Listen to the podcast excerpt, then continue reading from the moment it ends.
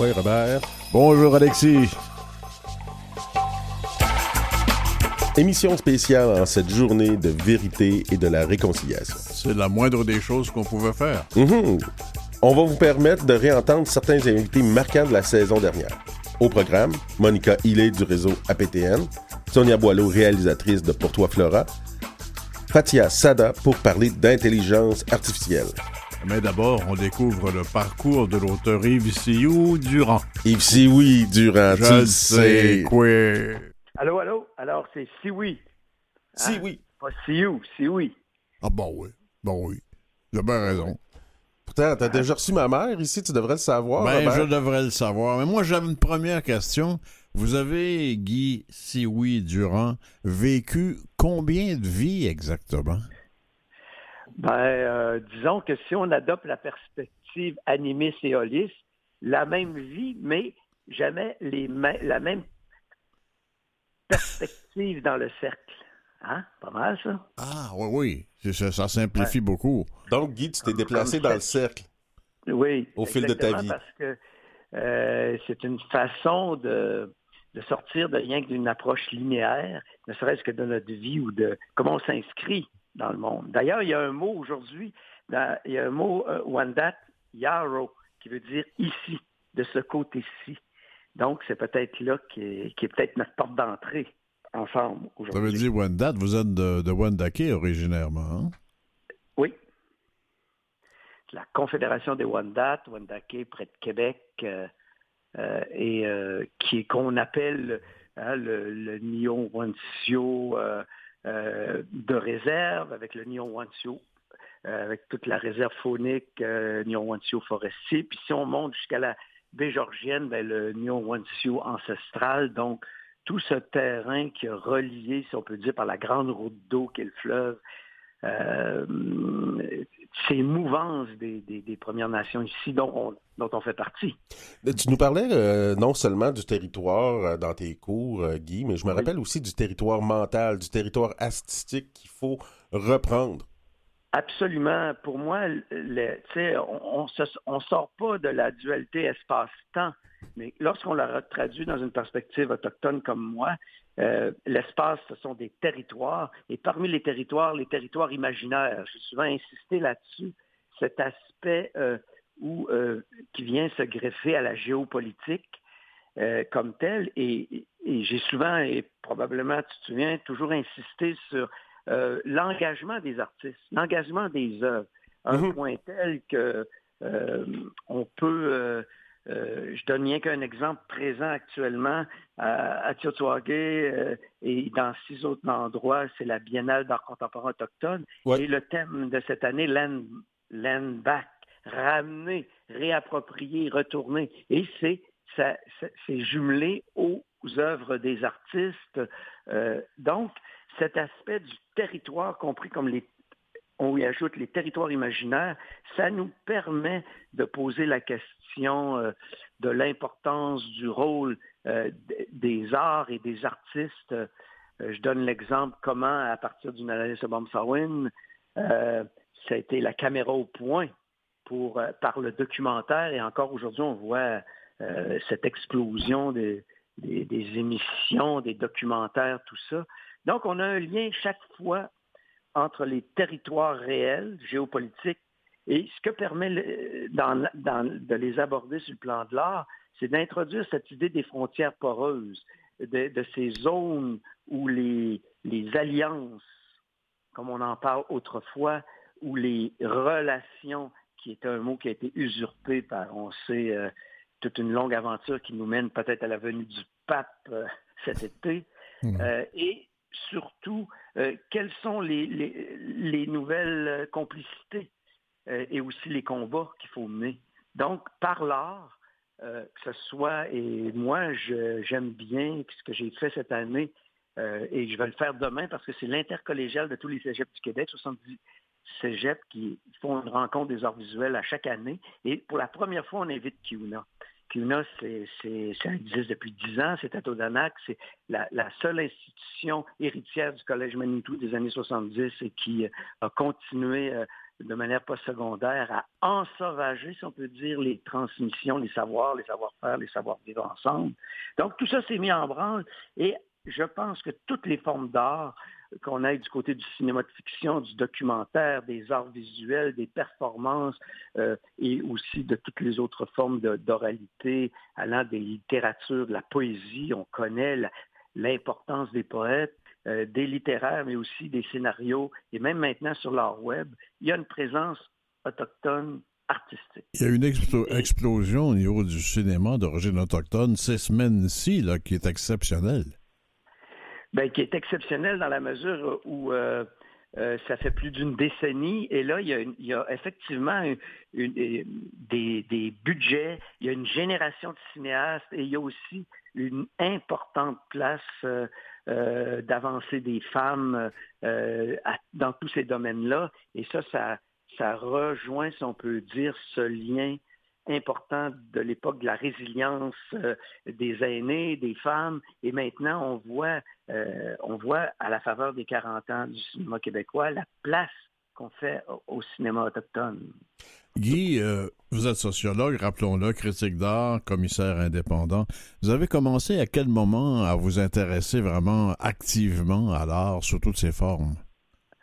je, je, commence déjà, mon engagement en sociologie, il faut savoir que quand je fais ma maîtrise en sociologie, il y a un dénommé Jean-Charles Falardeau qu'on considère euh, comme le père de la sociologie urbaine et aussi de, la sociologie de la culture, qui me choisit comme étudiant. C'est pas un hasard parce que Jean-Charles Falardeau, peu savent que son oncle, Joe Sioui, lui passait ses années, c'est son enfant chez son grand-père qui avait une ferme qui arrêtait à la lisière de Wendake, où son oncle Joe Sioui, déjà là, avait initié, ce qui fait que Jean-Charles Falardeau, son premier mémoire de maîtrise, porte sur Wendake dans les années de guerre. Il ne terminera pas, il va devenir une star de sociologie. Mais j'aime à penser que quand il m'a choisi dans les années 70, c'est un peu comme la transmission. Et à partir de là, euh, je vais être lié euh, à une critique de tout ce qui folklorise euh, les, les, objets, les manières de faire de naître qu'au passé. Et je vais rencontrer des gens qui vont m'amener dans le monde de l'art actuel. Je vais devenir un fondateur de centre d'artistes. On sait qu'il y a un avant puis un après Kanastake au cas. Ça change. Euh, le 21e siècle commence là. C'est-à-dire celui des distances culturelles, mais aussi tout un mouvement qui va faire que maintenant, c'est plus jamais sur nous sans nous. Et ça, pour moi, ça va avoir été ponctué euh, d'écriture, de fréquenter les artistes et devenir un commissaire d'événements d'art euh, euh, un peu à travers les réseaux des centres d'artistes au Québec, les événements, les symposiums, et donc toutes ces tribunes-là où j'aime bien dire ce qui est important, c'est penser en action, mais aussi c'était euh, introduire ce qui est maintenant un mouvement culturel très fort pour les prochaines décennies de décolonisation. Oui. Donc tous les jalons vont se faire, vont se placer et, c'est certain qu'à chaque fois, la présence des artistes, la présence des œuvres d'art, la présence de poèmes, de sculptures, de documentaires, euh, de performances, et, ça, c'est majeur dans la mesure où ça va préparer une génération, et c'est là qu'arrive Kiuna, puis je rencontre Alexis qui est dans ma classe, et euh, cette euh, jonction qu'il va refaire avec l'importance de sa mère, par exemple, comme artiste, qui était au Collège Manitou. Euh, la même chose, comment il participe d'être dans une institution qui va maintenant, et le fait que la rumeur est plus importante, si on peut dire, que la grosseur de l'institution. Guy, Guy je voudrais, Guy, je voudrais régler tout de suite une chose avant qu'on poursuive. Alexis Wawandolowat, comme élève, c'était quoi? Alexis, c'était euh, un mélange de, Je pense que c'est un rebelle. Ah bon? Quelle surprise! Romain Washish euh, va créer sa, collection de design Awa Rebelle. Rebelle dans le sens de euh, ce monde tel qu'il est ne, lui, ne le satisfait pas. Et à partir du moment, c'est quelqu'un qui déjà était en mode de passer à l'action Ouais, il avait déjà commencé. J'étais Kiona pour me reposer, Guy. Oui, mais euh, finalement, euh, euh, c'était plutôt pour ne pas déposer les armes, mais plutôt les affûter. Oui. maintenant, tu es avocat, mais en même temps, tu déjà tu étais passionné de musique. Je le suis toujours. C'était aussi, aussi cette idée que je me souviens, ce sens de la communauté. Par exemple, la vie étudiante dans Kiuna et aussi de placer les éléments qu'on partage avec les autres. Donc ça, pour moi, c'était comme euh, et non pas au sens de rebelle contre, mais d'indompté, d'insoumis, mais qui va mener à l'action. Il n'a pas changé. Dans cet esprit, euh, je pense qu'il euh, il était, il allait se reposer, mais en même temps, c'était pas de tout repos à Kiuna. Je me rappelle l'épisode Alex Simon, on avait des étudiants dans la classe, qu'est-ce qui vivaient ça, puis toi, tu sais, on était aussi dans le réel. Et, mais quel endroit incroyable ces lieux de réflexion, euh, d'apprentissage et de transmission. Je pense que c'est plus que jamais nécessaire qu'on se donne des, je dirais pas nos institutions comme telles, mais des espaces institutionnels dans, les réseaux d'universités, les réseaux de chaires de recherche, les réseaux des médias. Oui. Est-ce que, est-ce que tu, serais d'accord avec moi quand je peux affirmer que ton rôle de professeur à Kiona est un de ceux-là, qui, dans tous tes rôles que tu as en ce moment, est un de ceux-là qui te tient le plus à cœur? Tu nous donnais tout le temps une performance extraordinaire à chaque cours. Puis en même temps, tu nous sensibilisais justement sur l'importance du territoire, sur les aspects euh, culturels comme euh, les, les, dessins péroglyphes ou euh, tous nos costumes aussi qui étaient d'une très grande importance pour toi. Ben, je vais te donner, non seulement, je l'ai fait, je, suis entré à Kiuna il y a une décennie par engagement, par responsabilité, parce que j'avais une audience autochtone pour parler d'art autochtone d'une manière autochtone. Mhm. Et en amenant le point de vue des Wendat, et, et, et, je continue. Cette année, j'utilise la lettre P, les quatre P pour nous initier à l'art autochtone. Les parois de la terre-mère, les pétroglyphes, les, comme tu parles, les, les fresques, tout ça, et qui marquent tout le bouclier laurentien. Les parures, euh, comprendre parure actuellement, que ce soit à Regina, que ce soit dans la Baca, dans les, ou encore à New York, il y a on a réussi à introduire qu'il n'y avait pas de césure entre l'artisanat qui ne faisait que faire ramener au passé, puis pour des choses pour touristes, et les savoirs, les savoir-faire euh, dans les apparats, les parures, les coiffes, les perlages, les régalias des powers, euh, et même de l'innovation dans les formes. Euh, et le troisième P, toutes les formes de prise de parole qui vont, on a toujours dit des peuples sans écriture, sans histoire, mais à partir du moment où on part avec les rites, les sons. On rejoint ce que l'UNESCO vient de décréter à la décennie des langues autochtones. Et ça, ça veut dire l'exposition au musée du Quai Branly, Wampum, les perles de la diplomatie, la présence des cris des Yuichi avec Nin à Paris présentement, mais partout, cette effervescence, même sur des applications des langues autochtones, ben, ça atteint tous les scénarios, toutes les pièces de théâtre, toutes les performances, toutes les formes d'œuvres d'art dans nos mots dire le monde, c'est déjà changer le monde, c'est déjà décoloniser. Donc, ça, c'est important parce que... On a eu une performance et finalement, pas de, une autre leçon, hein? pas d'histoire autochtone de l'art autochtone sans pionnières et pionniers. Et donc, ce lien, ce respect, ce lien intergénérationnel et ce souci nous amène des territoires vers l'espace qui devient mémoire collective. C'est important parce que c'est Guy, c'est un de vos, de vos, de vos motivations, c'est presque une déclaration pour vous. Changer le monde par l'art et l'art par l'art autochtone. Absolument. C'est, tout est là.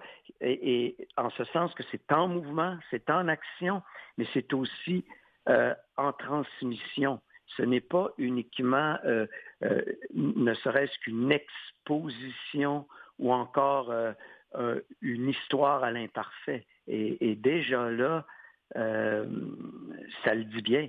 Et, quelque part, les mots de décolonisation vont davantage vers l'affirmation, hein, qui nous sommes là où nous sommes, et non pas uniquement la victimisation. On sait que c'est plein de commissions royales d'enquête créées par le, euh, les gouvernements dominants et que derrière ça, il y a cette fameuse question qui est un débat, Hein? Est-ce qu'on est encore dans l'ordre de la justice et de la conciliation avant la réconciliation? Ce sont des grandes questions qui se posent, qui sont posées par euh, les, que ce soit les ordres religieux, les ordres gouvernementaux, mais aussi euh, du monde qui souffre. Hein? lorsque je parle d'art, et, Alexis, tu vas être d'accord avec ça, j'oublie pas qu'à Hamilton Park, il y a un problème dans Teotihuacan de la misère. On mm-hmm. est capable de parler d'art et d'œuvres magnifiques qui, qui réalisent nos rêves, mais on sait aussi qu'il y a des réalités sociales qui, euh, comme à Thunder Bay ou, ou encore même en Abitibi, euh, qu'il faut aussi prendre en compte. Et c'est là aussi que, comme sociologue, à la toute fin, tu dis oui, changer le monde par l'art et l'art par l'art autochtone, mais avec cette conscience que les changements de société se font euh, progressivement, hein, un pas de mocassin après l'autre. Puis c'est souvent dans le monde autochtone, c'est souvent par l'art qu'on a pu exprimer ces souffrances-là. Je pense que oui. Pourquoi? Parce que si on, se souvient du temps des routes d'eau, des, ambassades, des protocoles et des distances qui obéissaient pas aux, technologies de vitesse d'aujourd'hui, ben nos diplomates étaient aussi nos grands parleurs, étaient aussi nos artistes. Être un grand harangueur, ou encore sortir un, collier, un grand collier, une grande ceinture de wampum stylisé, hein, on dit des, paroles de rivière stylisées, toujours l'art est présent parce que ça fait partie, ce qu'on pourrait dire, d'un trait de civilisation et que les anthropologues ont toujours cherché à saisir. On parle des Inuits, les peuples Criri, on parle des, des et des Haudenosaunee, des, des peuples de protocole, hein, et, ou encore de... Euh, chaque fois, les campements, que ce soit euh, nomades, euh, les ambassadeurs, ceux qui, discutent les alliances, sont aussi, le font avec style, donc avec art. Et on peut même penser que les premiers, les premiers théâtres ne, peuvent, pouvaient être que géopolitiques. En ce sens-là, on revient, tantôt je parlais du cercle, mais le cercle, c'est une vision holiste. C'est une vision qui, où rien n'est divisé ça marque une césure avec toutes les spécialisations d'aujourd'hui.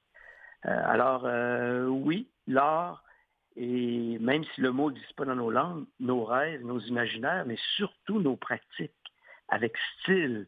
Et c'est pour ça que euh, je pense que cette présence autochtone est forte Guy, euh, je voulais revenir à quelque chose que tu as dit. Il y a un avant et un après Kanisdagé. Pour toi, pour les Autochtones, euh, on peut penser à des artistes comme euh, par exemple, qui faisait des gros hits dans les radios commerciales. On entendait parler d'eux. Et il y a eu une coupure après euh, la crise de Kanisdagé, la crise d'Oka. Donc, en 89, il y a la chute du mur de Berlin, il y a la grande exposition Les magiciens de la Terre en Europe, à Paris, qui, pour la première fois, confronte des artistes autochtones avec des artistes du grand jet set de l'art. Norval Copper Thunderbird Morisseau est présent là. Il vient de révéler le monde chamanique dans, toute une décennie à partir du pavillon des Indiens mm-hmm. de 1967. Et Castine est une tornade partout sous le manteau, partout dans toutes les communautés. Euh, la naissance d'un Inonigamu, mais partout avec les cassettes, tout le monde écoute Castine. Et il y a comme quelque chose qui, qui euh, la langue, les rites, les sons, les rassemblements, et arrive Kanastake au cas où c'est euh, euh, ou alors qu'il faut savoir qu'il y a une analyste Sawin qui est derrière les barricades, qui invente le documentaire politique social sur place. Il y a des artistes comme Donna Williams, Joe David, ils sont dans la pinède. Ils sont, il y en a certains qui sont même membres de la Société des guerriers. Et là arrive un choc où euh, les armes, hein, la police, la Sûreté du Québec, après ça l'armée canadienne, deviennent médiatiser tout ce conflit-là et ça va reléguer ce qu'on pourrait dire les guerriers, ceux que j'ai souvent appelés les chasseurs chamans guerriers par l'art, euh, à partir de Domingo Chineros qui propose déjà à l'époque un art écologique, un art environnemental. Il va aller créer d'ailleurs les territoires culturels dans Haute-Matawini. Tout ça s'est tassé un peu et ça, ça ébranle. Mais il faut comprendre qu'on a là un fait euh, d'américité, pour reprendre le mot de Georges Sirius, plutôt que de dire Amérique, euh, qui est un mot qui est venu des, coloniser. Euh, on a là un choc, un autre choc de civilisation, mais qui va nouer encore art et politique. Mais avec ces conséquences-là, absolument. Mais ça n'empêche pas, comment je te dirais, euh, sous le manteau de manière organique et dans toutes les scènes qui vont, qui vont se structurer. Euh, la tornade Cachetine fait partie de ça. Mais pour toi, est-ce que c'était fondateur euh, ben, point de vue personnel? pour moi, le sociologue, il regarde surtout des époques. comme je te parle, les magiciens, sur les scènes internationales, sur les scènes locales et sur les scènes de, de communauté ou terre de réserve, tout se passe en même temps. Euh, les énergies euh, s'activent. Donc, c'est c'est pas fondateur parce qu'il faut remonter au pavillon des Indiens du Canada autonome il y a plus de 55 ans. Il faut remonter, on a toujours des éléments, mais c'est un point tournant. Il y a un avant, il y a un après euh, de société et aussi de compréhension comment, ne serait-ce que Kanestaké, 270 ans de résistance, le documentaire qui va, ça va prendre des années avant qu'on le monte de, de l'année sur Sawin, euh, Guy, je, pas fondateur, mais c'est transformateur, par exemple. Guy, je constate dans votre approche de l'art que pour vous, il n'y a vraiment pas de cloison entre les différents arts ou genres d'art, et même entre l'art des Premières Nations et l'art international, finalement. Il y a un lien entre tout ça. Il y a un lien dans la mesure euh, où, euh, qu'on le dise en, langue iroquoienne, Hongwe Hongwe, hein, les vrais humains, les humains, qu'on dise Innu, Inuit, Eyuichi, qu'on dise euh, qu'on dise euh, euh Anishinaabe. C'est toujours nous, les humains. Le nous, le cercle,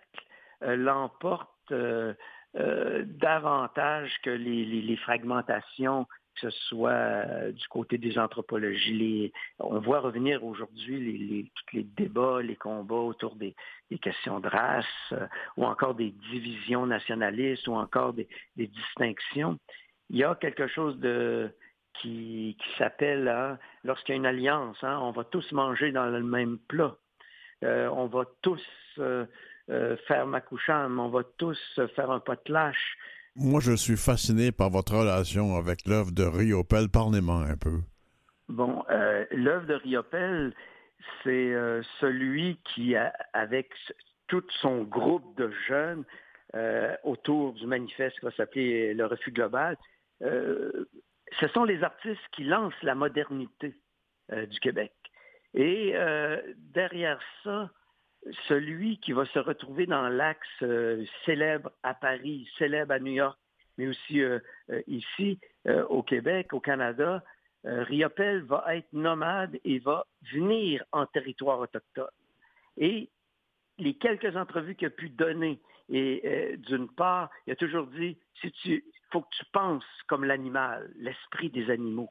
Il faut que tu penses comme les guides autochtones. Faut que tu... Et en ce sens, lorsqu'on m'a demandé, on sait que c'est le centenaire de l'anniversaire de, la, naissance euh, euh, de Riopel. Il y a déjà eu la grande exposition au Musée des Beaux-Arts de Montréal.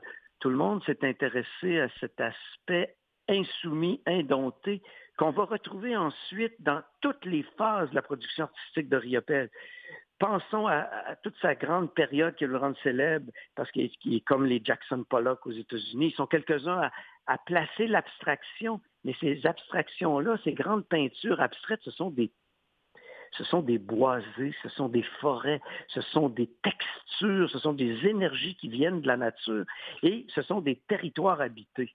Et Riopel a compris euh, que dans ces grandes expéditions de chasse, de pêche, d'être proche comme l'œil euh, du coureur des bois. Du coureur de bois. Les coureurs de bois mettent en péril euh, la sédentarisation des sociétés qui vont s'installer ici, françaises, puis après canadiennes, parce qu'ils sont sur les routes d'eau, sont dans les territoires et sont aussi vivent l'écosystème du rapport aux animaux. Et Riopel va euh, faire dans ses œuvres, que ce soit ces grandes abstractions qui sont des forêts habitées, il va constamment faire des références aux animaux.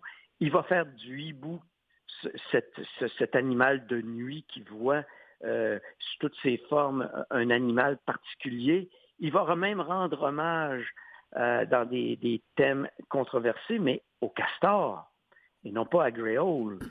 Euh, il va mettre en place un bestiaire qui est celui aussi qui change par la peinture, par la, la et par des rares sculptures, hein, la joute, où ce sont des personnages, ce sont des animaux et, même euh, des, des, guerriers autochtones. Et il s'est toujours plaît, il a toujours dit, ben, l'équipe avec qui on devrait faire face, ce serait peut-être le jeu de la crosse.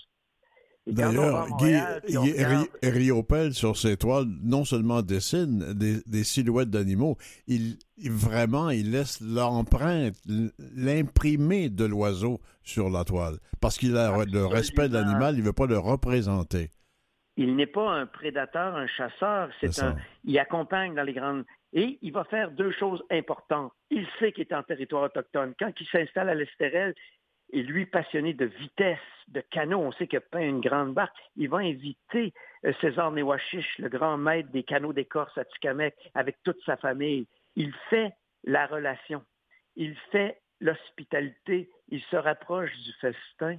Et il va continuer comme ça, parce que l'esprit des animaux, on en parle beaucoup, mais on sait, faut rappeler aussi toute sa période des grands icebergs noirs et blancs hein, du Grand Nord. Il revient picturalement avec ce qu'aujourd'hui on peut lire comme étant les icebergs fondent. Est-ce que c'est la fin de l'écosystème des on va, faire, on va faire un fondu au noir, Guy Sio Durand. Merci infiniment. C'est bien ce qu'on disait, hein? l'art n'a pas de frontières. Il va comme les grandes oies à Cap Tourmente où possiblement le pape va venir. Le pape. J'aime autant les grandes oies, mais ça c'est autre chose. C'est autre chose. Tiens, ouais.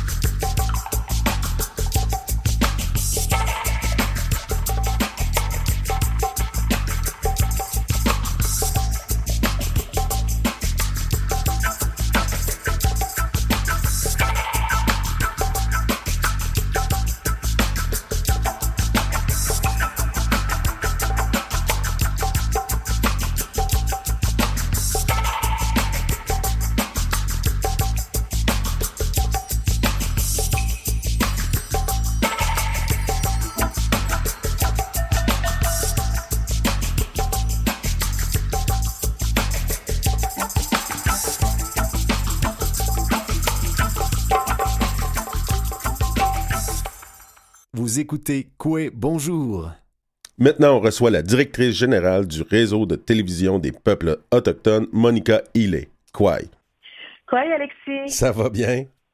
Ça va bien, Il faut dire que vous êtes la nouvelle directrice générale du réseau de télévision des peuples autochtones, APTN. Bravo, félicitations. Félicitations, oui. Euh, merci, merci. Ben, ça fait déjà euh, deux ans. Oui. Ouais, ben ça, on n'est pas pressé pour se dire des compliments des fois, tu sais. on les apprécie toujours. hey, Monica, c'est tout un parcours quand même que tu as pour te rendre à la direction de cette euh, de ce, ce poste de télé-là. Euh, est-ce que tu peux nous expliquer comment une femme d'Odanak en est arrivée à devenir la directrice générale d'APTN? Écoute, je pense, je veux dire, c'est en disant oui aux opportunités. j'ai toujours été fascinée par le domaine des communications, la télévision et le cinéma. J'ai travaillé à Radio-Canada, à l'Office national du film. Par la suite, j'ai travaillé à Femmes autochtones du Québec, à l'Assemblée des Premières Nations. Et euh, j'étais retournée à l'ONF. Mais mhm. quand j'étais à l'ONF, j'adorais ce que je faisais. J'étais en communication, mais je trouvais qu'il me manquait un, quelque chose. Et puis, à FTN, euh, à ce moment-là, a ouvert un bureau à Montréal et cherchait quelqu'un pour euh, développer le le contact avec les producteurs autochtones de l'Est du Canada et plus particulièrement avec euh, les, créateurs autochtones euh, francophones.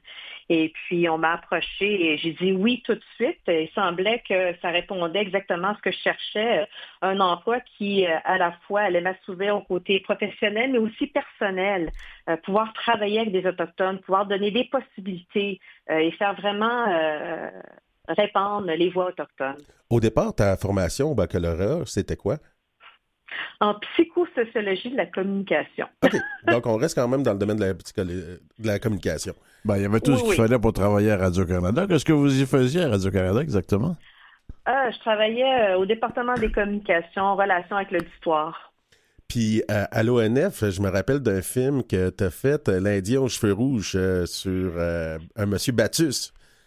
Oui, Jean-Luc Battus, oui. Puis ça, ça a été vraiment une belle aventure. J'ai eu une belle opportunité, encore une fois, de suivre un genre de stage de réalisation pendant un an à l'ONF et je fais tour de différents départements, euh, que ça va de, du montage au son, à la caméra, à l'écriture, et puis j'ai pu réaliser mon premier documentaire.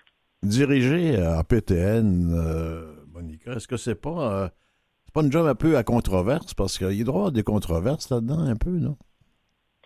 Controverse. Ça dépend ce que vous entendez par controverse. Commençons par les langues, par exemple. Vous, faites des productions aussi bien en français qu'en anglais? En français, en anglais, en différentes langues autochtones, oui. À chaque année euh, de diffusion, on diffuse en plus de 15 euh, langues autochtones différentes. Puis au départ, toi, tu dirigeais le, côté francophone d'APTN.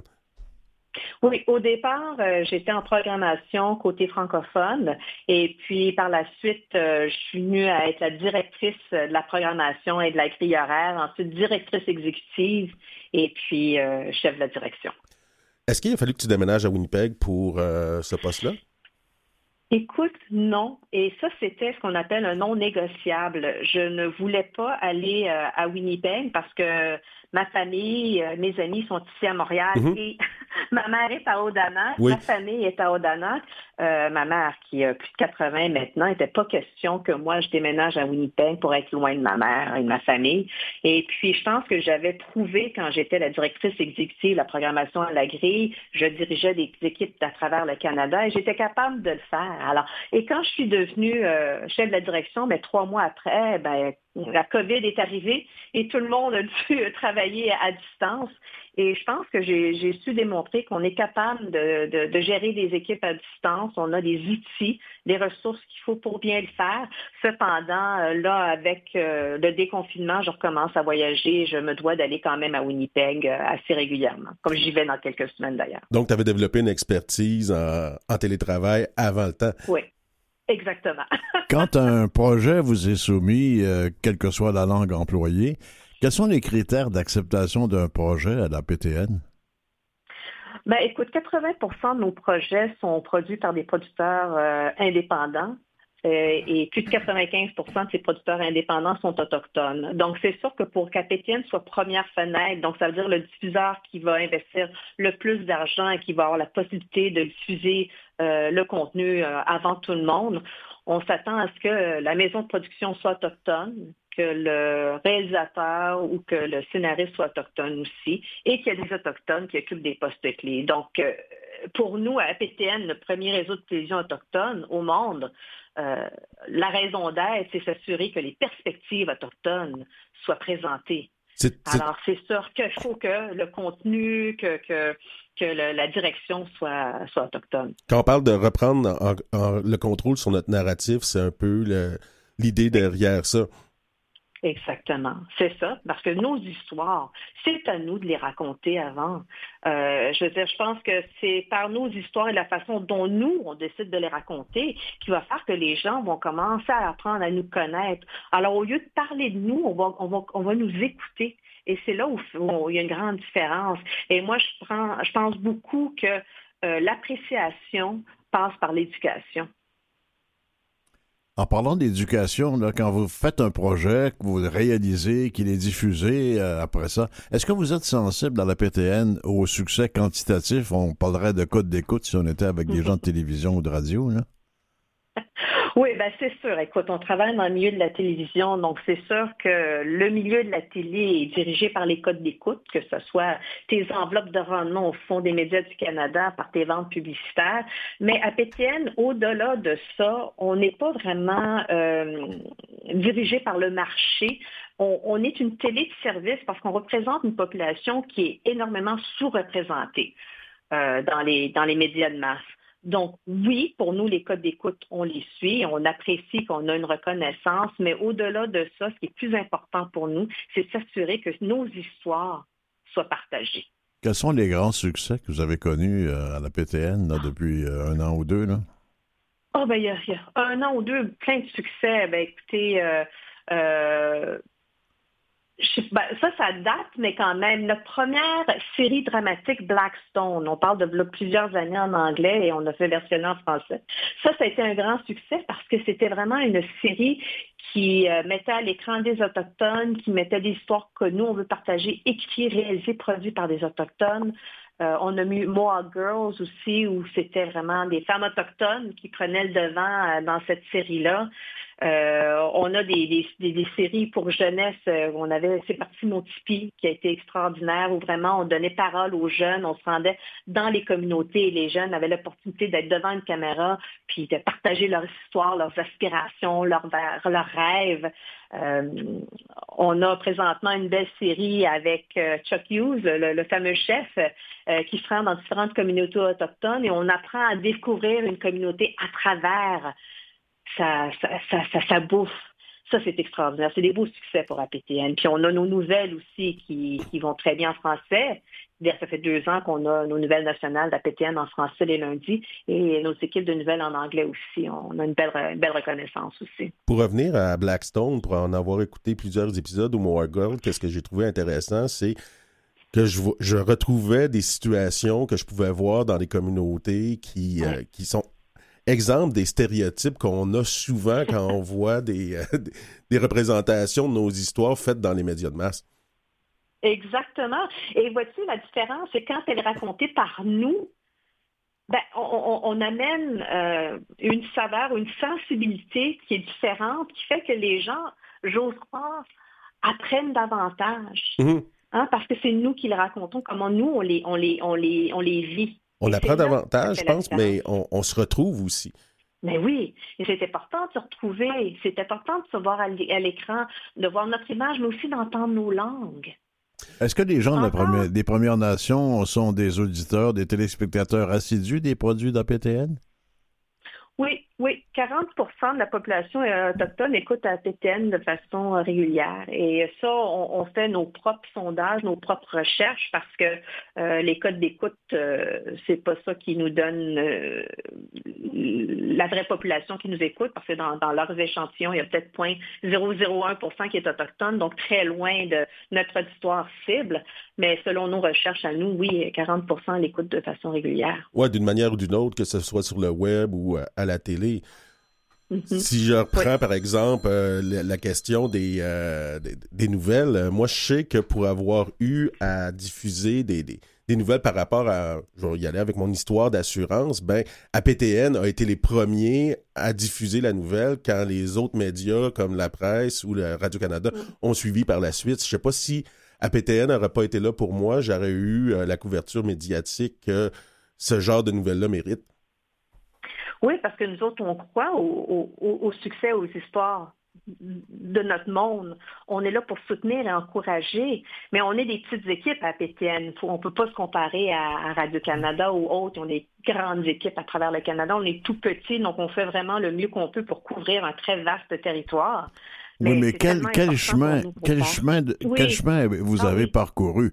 Écoutez, moi, je suis assez vieux pour me souvenir que tout ce qu'on entendait parler à propos des Autochtones ou des Premières Nations au Canada dans les médias, il y avait un comédien, un acteur qui était de, Colombie-Britannique, qui était autochtone et qui jouait le rôle d'autochtone dans toutes les séries pour en avoir au moins un. Et c'est tout ce qu'on avait, hein? On n'en connaissait pas plus long. Oui.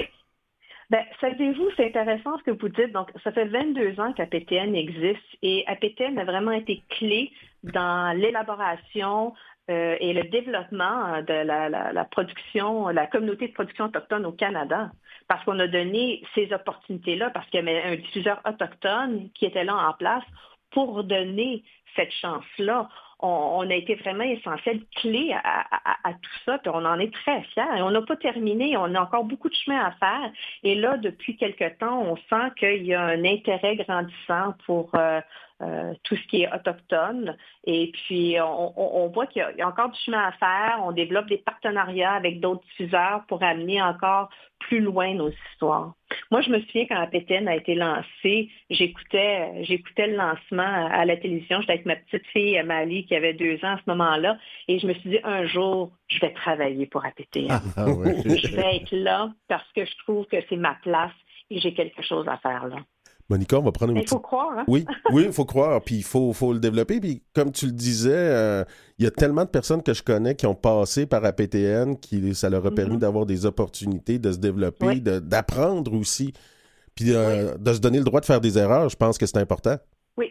Oui, puis APTN est connu pour les risques aussi. On prend beaucoup de risques au niveau de notre programmation. Et moi, quand j'étais en tête de la programmation, je rencontrais d'autres diffuseurs et on me disait à ce moment-là, APTN, vous prenez les risques, vous pouvez vous permettre de les prendre dans le sens que, euh, comme dans d'autres diffuseurs, étant donné, on parlait tantôt les codes d'écoute qui dirigent tout, c'est pas qu'on ne croit pas au code d'écoute, mais nous autres, on croit davantage au talent de nos créateurs et on leur donne des possibilités et on, on prend le risque avec eux d'amener ces histoires-là à terme. Monica, on va prendre une petite pause musicale. On revient tout de suite après. Merci.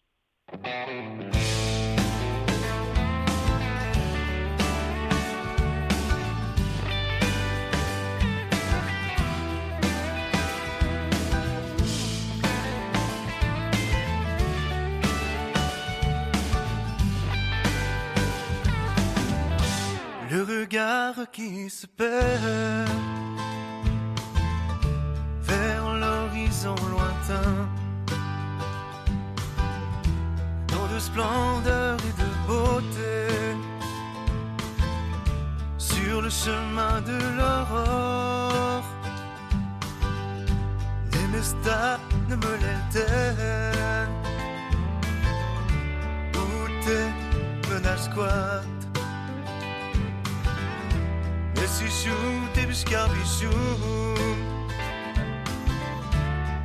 bisous esta meluaster Zasis kawasiuyan Kaponteyan menasquan Dépêche-toi, blessisse et ne que me tard C'est un soir pour soi Des mestas me sur le sommet des montagnes, je contemple l'océan. Le vent murmure cette vérité. En ce jour ensoleillé, les stars ne me l'éteignent. Tout est menace quoi?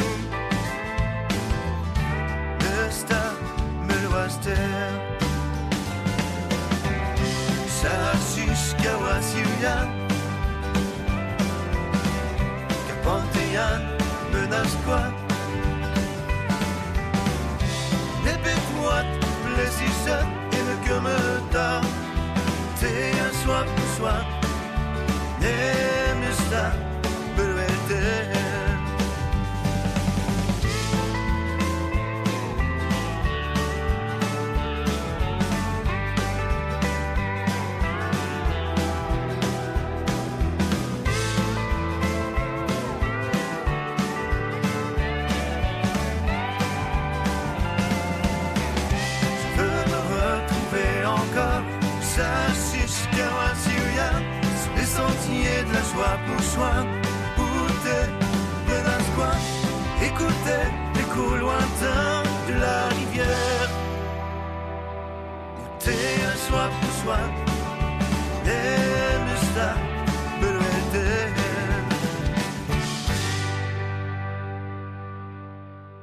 C'était Mike Paul Quick Dieu de, avec sa chanson Achupuchuan. On est de retour. Monica avec... Hillé, hein, à la direction d'APTN. Euh, c'est maintenant une, nouvelle entente. Qu'est-ce qui se passe avec Radio-Canada et APTN?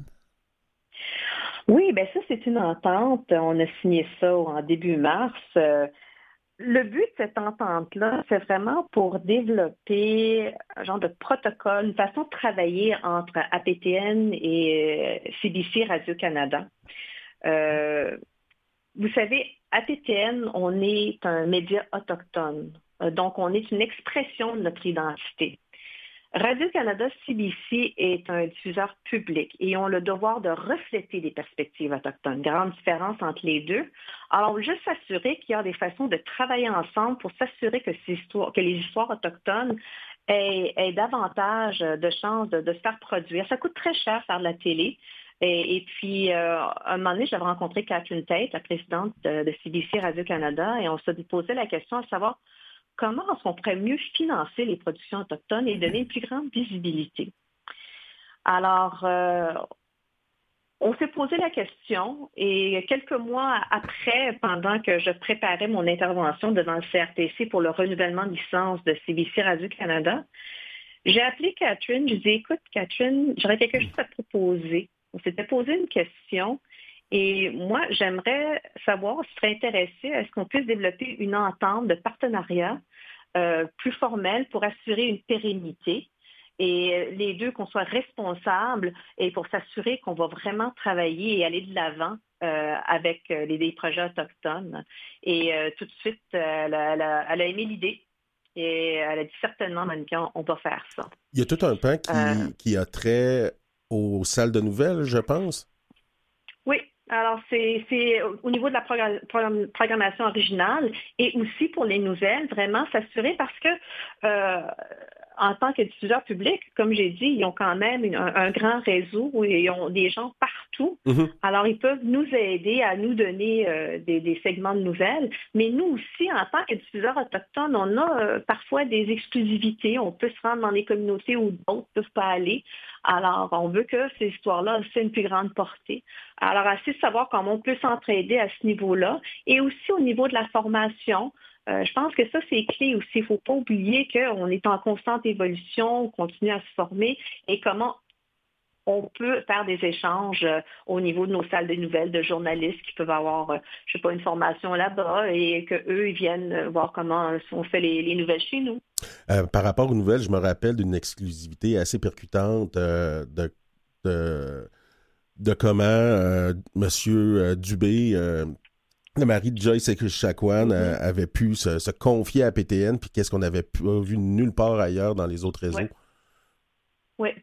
Mais ça, on le voit assez souvent parce que, veut, veut pas, on, remarque qu'en général, les, Autochtones ont une méfiance envers les médias non autochtones. Mm-hmm. Parce que souvent, les médias non autochtones vont sensationnaliser euh, l'affaire, euh, ils veulent, ils veulent les codes d'écoute et des fois ils vont monter ou ils vont pas nécessairement euh, rendre justice euh, à l'information qui est partagée.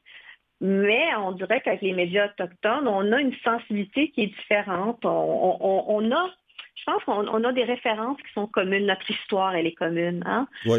Nos, nos, points culturels, nos valeurs. Alors, je pense qu'il y a ce, ce contact-là qui se fait avec nos journalistes chez APTN, avec les Autochtones, qui n'est pas nécessairement pareil avec les, les médias qui sont non autochtones. Est-ce que c'est difficile de sortir de l'ornière nécessaire, pardon, nécessaire de traiter des sujets qui sont des dénonciations d'injustice ou des revendications pourtant euh, très importantes pour les Premières Nations, parce qu'on traite beaucoup ces sujets-là. Oui, oui. Non, il faut en parler. Euh, je pense qu'il il faut, mettre ça en, lumière et je pense maintenant plus que jamais parce que les gens sont prêts à écouter maintenant, là, là, deux, cinq, dix ans. Non, maintenant, oui. Les gens veulent en savoir, veulent connaître les histoires autochtones racontées par les Autochtones. On a vu à PTN une augmentation de nos codes d'écoute l'été dernier, chose que, seulement l'été, les gens ne euh, regardent pas vraiment la télé, mais APTN a une augmentation de ses codes d'écoute. Ce que vous dites, c'est qu'APTN aide vraiment les Premières Nations à prendre confiance dans leurs revendications, dans ce qu'ils veulent exprimer comme identité, mais comme besoin, là. Oui, oui, oui, certainement. On soutient à, à 100 000 à l'heure. Avec l'entente de Radio-Canada, on parlait aussi de, la programmation des séries originales, puis tout ça. Est-ce que ça veut dire un financement accru de la part de Radio-Canada, une diffusion éventuellement des séries euh, qu'on a pu voir comme Oa Girl ou Blackstone, euh, des, prochaines séries qui vont être développées par APTN aussi? Oui, oui, c'est ça. Euh, ben, comme exemple, il y a une série qui, qui va euh, être présentée euh, bientôt sur Radio-Canada et ensuite sur APTN qui s'appelle Pour toi, Flora, mhm. qui, qui, qui, revient sur la période des, des pensionnats autochtones au Canada. alors ça, c'est le genre... La dramatique, ça coûte extrêmement cher. Donc, quand tu as deux diffuseurs qui, qui s'impliquent financièrement, euh, ça aide énormément à la structure financière et aussi que quand tu fais ces histoires-là, tu veux que les gens le voient. Alors, on offre, parce qu'on n'a pas nécessairement le même auditoire, Radio-Canada et APTN, alors on offre un, plus grand, euh, plus grande étendue aussi de cette série-là. Quand on regarde l'avenir pour APTN, quand vous, le soir, tranquillement chez vous, vous rêvez de, grandes choses pour APTN, vous rêvez à quoi, Monica? Ben écoute, comme j'ai dit au début, ça fait 22 ans qu'on existe, on a encore beaucoup à faire. Le monde de la télé est en constante évolution. Euh, il y a un grand changement qui se fait présentement, c'est que le consommateur, c'est lui qui décide quand et sur quelle plateforme il veut consommer du contenu. Alors, la télé linéaire, donc la, la télé dans le salon qu'on s'installe à 8 heures le soir pour écouter quelque chose, bah ça, ça, ça, ça s'effrite. C'est plus ça la réalité. Euh, les gens, ils consomment euh, sur leur téléphone, sur leur tablette, sur leur vie ou par leur smart TV. Alors, il faut s'assurer qu'APTN a une place dans ce, ce, monde en ligne-là. Donc, on a lancé notre télé par contournement à Épitienne Noumi il y a deux ans. Et là, on va s'assurer aussi à ce que tout migre en ligne, qu'on a une place qui est, qui, est là pour APTN. Euh, APTN a un, statut particulier au Canada. Alors, si tu as le cas, au Canada, ben, APTN est là automatiquement mm-hmm. euh, et on reçoit un montant fixe euh, par, par abonné par mois, qui est 35 sous par abonné par mois, qui n'est pas grand-chose. Ça, ça, ça l'équivaut quoi, à un café Starbucks là, à la fin de l'année. Là. Euh, mais il faut s'assurer que quand tout s'en va en ligne, qu'on a aussi cette place-là, puis qu'on peut recevoir des redevances. Déjà que ça doit être difficile de diffuser en anglais et en français, d'avoir une programmation variée. On sait qu'APTN aussi diffuse dans beaucoup de langues autochtones. Mm-hmm. Ça doit être un défi pour vous quand même dans l'avenir de s'assurer qu'on continue déjà avec les langues autochtones qu'on fait, mais d'élargir encore la gamme de services en langue euh, Innu, par exemple. Ou pourquoi pas Benakis un jour. Ben, écoute, c'est ça, j'allais dire. Non, c'est très important à la PPN. Je veux dire, nos langues, c'est une question de quand on perd une langue, on perd une partie de notre identité. Donc, APTN mise énormément sur les productions en différentes langues autochtones. Et euh, je pense que ça, ça aide. Et c'est un, de nos devoirs de, promouvoir et de préserver ces langues-là. Et si on parle de notre langue, Alexis Labénaki, on sait très bien, c'est une langue qui, est très fragile. Ben oui, puis ta mère euh, est une des gardiennes de, cette langue-là, hein, on le sait. Oui, une grande gardienne. Et euh, là, mais tu vois, on voit le travail qu'elle a fait. Moi, je le remarque chez les, jeunes, de plus en plus, les plus jeunes, ils ont le goût d'apprendre, ils ont le goût de la, pratiquer. Alors, c'est important, si on peut avoir des émissions dans des langues, ben, ça donne euh, cet espoir-là qu'on peut sauvegarder quelque chose et, pour, que les gens puissent l'apprécier. C'est tellement beau. Il y a tellement une richesse dans ces langues-là. Euh, nos, langues contiennent nos histoires, contiennent nos, nos chants, nos danses. Il ne faut pas perdre ça. Donc, on a un grand rôle à PTN à soutenir et préserver les langues et à offrir le, plus d'émissions possible dans différentes langues. Oui, c'est un, défi, ça coûte très cher parce qu'il y a peu de gens qui parlent ces mhm. langues-là aussi, mais je veux dire, ça, c'est de l'argent extrêmement bien investi en ce qui me concerne. Puis quand on dit que ça coûte cher, est-ce qu'on sent que les gouvernements sont là pour nous supporter dans cette mission-là? Oui, écoute, de plus en plus, euh, les gouvernements euh, ont une sensibilité, il y a de l'argent qui est mis de côté. Euh, on sait qu'on est dans la décennie des langues autochtones présentement. Mm-hmm. Donc, il faut juste s'assurer qu'on on, continue à faire ce qu'il faut faire et qu'on développe le talent. Et ça aussi, c'est important, c'est de développer les talents pour pouvoir amener ces projets-là à terme. Il y a certains, Monica, que APTN aide beaucoup euh, tout le propos euh, autochtone à travers euh, tout le Canada. Mais ça sert aussi de rapprochement entre les Premières Nations et les autres au Canada. Oui, et APTN a un rôle à jouer et euh, je pense que c'est bien noté dans, dans, le rapport de la vérité de la réconciliation et on nomme APTN euh, comme un rôle à jouer euh, pour vraiment éduquer, informer les, les, les, non-autochtones de nos réalités. Alors, en quelque part, on fait comme le pont entre les Autochtones et non-Autochtones. Et on s'assure aussi dans notre programmation d'avoir des émissions qui peuvent à la fois intéresser des Autochtones et des non-Autochtones, où on hmm. voit les deux représentés à l'écran. Monica? Euh, oui. Tiens, Léonie, pour ta participation à notre émission. C'était ah. vraiment apprécié. Grand succès à PTN, grand succès à ton mandat. Il est tellement important. et merci de votre présence. Merci beaucoup. Ça m'a fait vraiment un plaisir.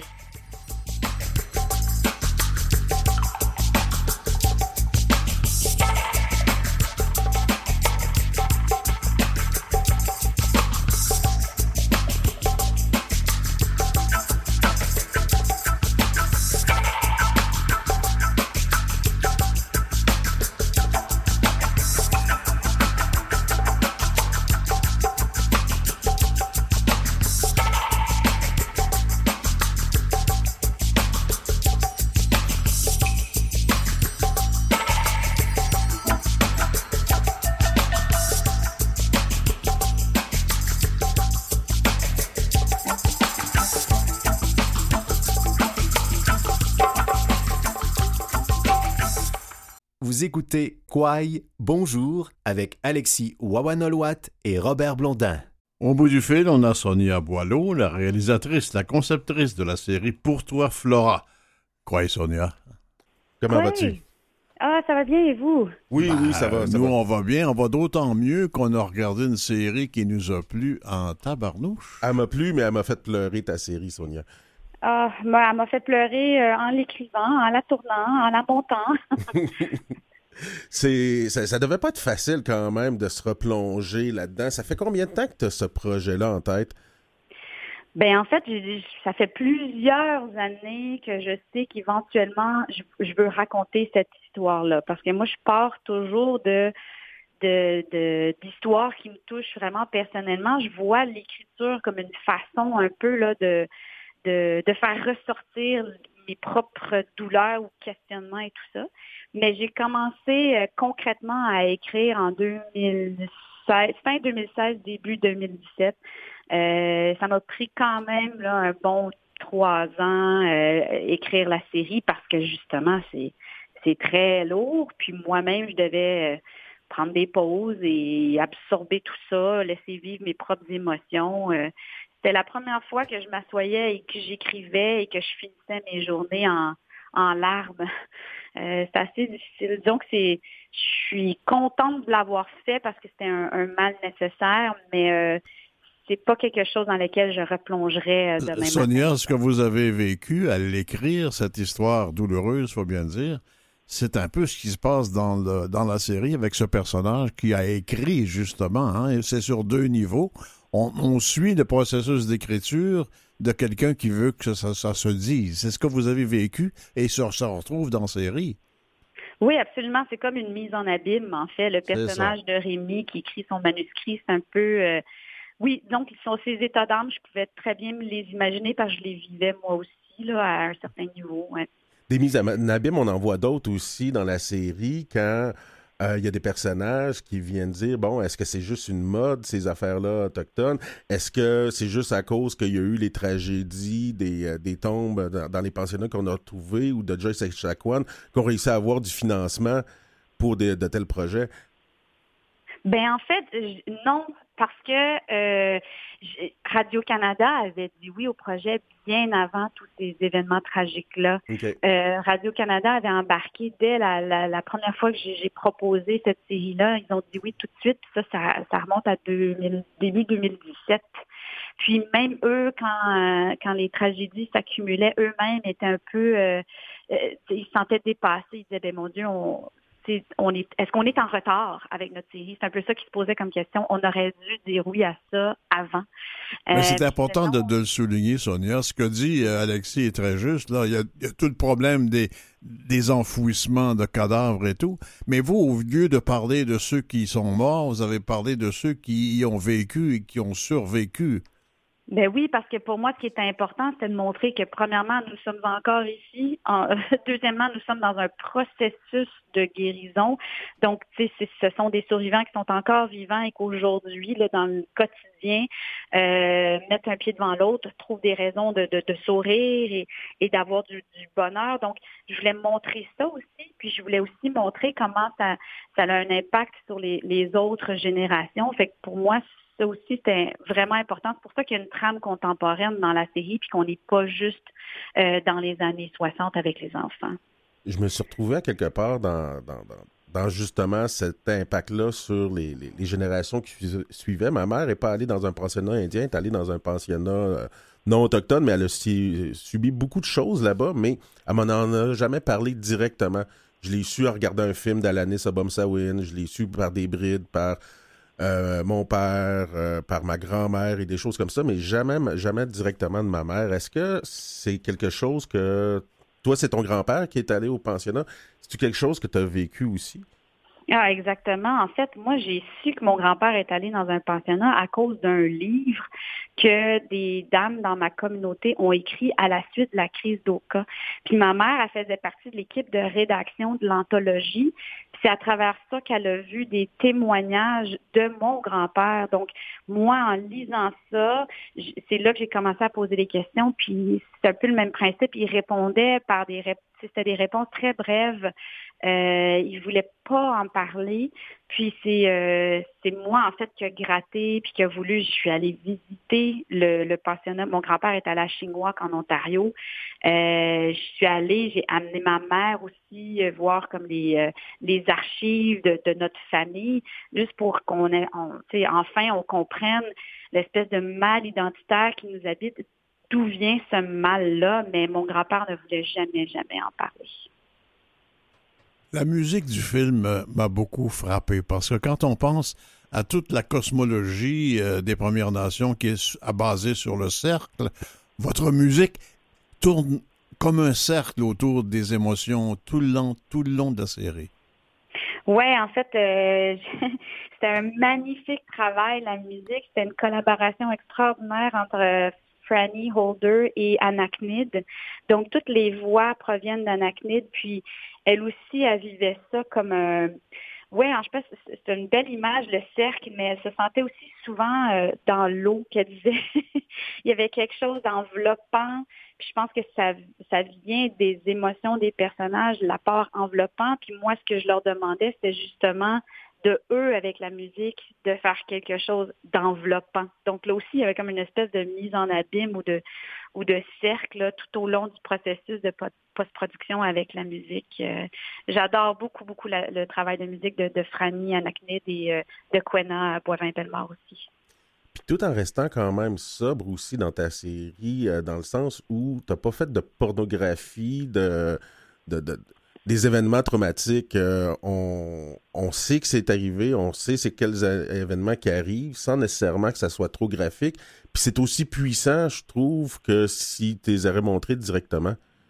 Oui, ben en fait, moi, dès le départ, puis dès le, le, le, concept du projet, j'ai toujours dit que j'allais m'éloigner du ce qu'on appelle des fois à la télé, au cinéma, du trauma porn, là, de, de retraumatiser euh, les gens qui l'ont vécu en, créant des images ultra chocs.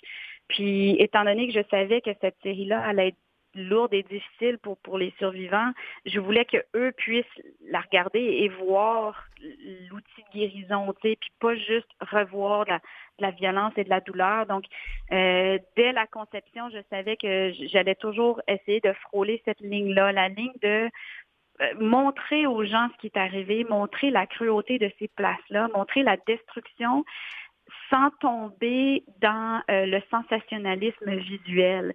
Euh, puis parfois, c'est difficile cette ligne-là, mais je, pense qu'on y est arrivé là dans, dans la, le concept de certaines scènes qui sont plus évocatrices que des images choquantes en fait Puis ça devait être quand même pas trop facile aussi pour beaucoup d'acteurs qui ont vécu. Moi, je connais quelques acteurs que, j'ai vus à l'écran qui eux-mêmes ont vécu des traumatismes dans leur jeunesse qui se ressemblaient mm-hmm. à ce qui s'est passé au pensionnat ou qui sont allés au pensionnat carrément.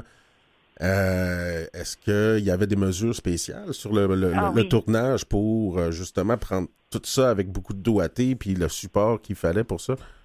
Oui, absolument, parce qu'effectivement, on a des comédiens qui sont survivants eux-mêmes, on a des comédiens qui sont enfants euh, de survivants et même des enfants qui étaient des petits enfants de survivants. Donc, euh, euh, dès le départ, là, on, on s'est assuré d'avoir du soutien psychologique et émotif sur le tournage en tout temps. Puis, chez les acteurs professionnels, évidemment, eux, c'était vraiment des des vraies émotions. Donc, il y avait un temps supplémentaire, puis un soutien supplémentaire avec des aînés, avec euh, des professionnels de, santé mentale. Puis pour les enfants plus jeunes, ben ce que j'ai tenté de faire, c'est, malgré la lourdeur du sujet, dans le tournage, on a vraiment fait notre possible pour garder ça quand même un peu ludique, de garder ça euh, euh, pas, pas, justement pas dans la lourdeur, puis de de découper les scènes au tournage de façon à ce qu'ils soient vraiment jamais témoins de quelque chose de, très, très, très difficile. Donc, c'est un peu une forme de protection pour les enfants, cette façon-là de tourner. Puis pour tous les adultes, ben, c'était juste s'assurer que qu'ils se sentaient en sécurité avec, euh, avec leurs émotions, puis avec euh, les, les, choses qu'ils vivaient pendant qu'on tournait. Il y a une scène euh, explicite qui, est, qui arrache vraiment les émotions. Celle-là, vous n'y avez pas été avec le, dos de la cuillère. C'est la scène d'arrachement, là, quand on prend les enfants là, en pleine nature, dans la tente avec les parents, pour les amener avec des grandes soutanes noires qui sont des espèces de plumes d'oiseaux prédateurs euh, sacerdotaux, là, pour les mettre dans le dans l'autobus jaune. Ça, c'est une scène absolument arrachante de sentiments. Ah oui, puis elle a été vraiment difficile à tourner. Ça a été très émotif. Notre belle petite Sarah qui joue à Bugoni, euh, c'était pas du jeu, c'était des vraies larmes parce qu'elle prenait conscience de, de, de cette histoire-là. Puis euh, elle-même, vu que sa grand-mère est allée dans un pensionnat, elle le disait à sa mère, elle disait, mais mon Dieu, ça me brise le cœur de savoir que Coco m'a vécu ça. Donc ça, ça a été une journée vraiment chargée en émotions. Ça a été très difficile pour Quena aussi, qui jouait la mère. Euh, on a tous... Euh, tout le monde sur le plateau, de, notre directeur photo jusqu'à la troisième assistante réelle, on, a tous versé des larmes ce jour-là. puis disons qu'on était épuisés à la fin de, la journée, même dans un cadre qu'on essaie d'être professionnel avec un horaire, puis on, s'est quand même dit on est humain d'abord et avant tout, et il faut qu'on se laisse le temps de, vivre ce qu'on ce qu'on a à vivre malgré un horaire hyper chargé. Mais c'est pour des raisons comme ça que je dis que je, suis je suis très euh, je veux pas dire heureuse, mais oui, je suis quand même heureuse que la série existe et, et voit le grand jour, mais je Oh, je referais pas ça, euh, je referais pas ça tout de suite. Euh, dans la, dans la, série, on voit aussi les commentaires euh, de non-autochtones, le, racisme ordinaire qu'on peut encore entendre souvent aujourd'hui.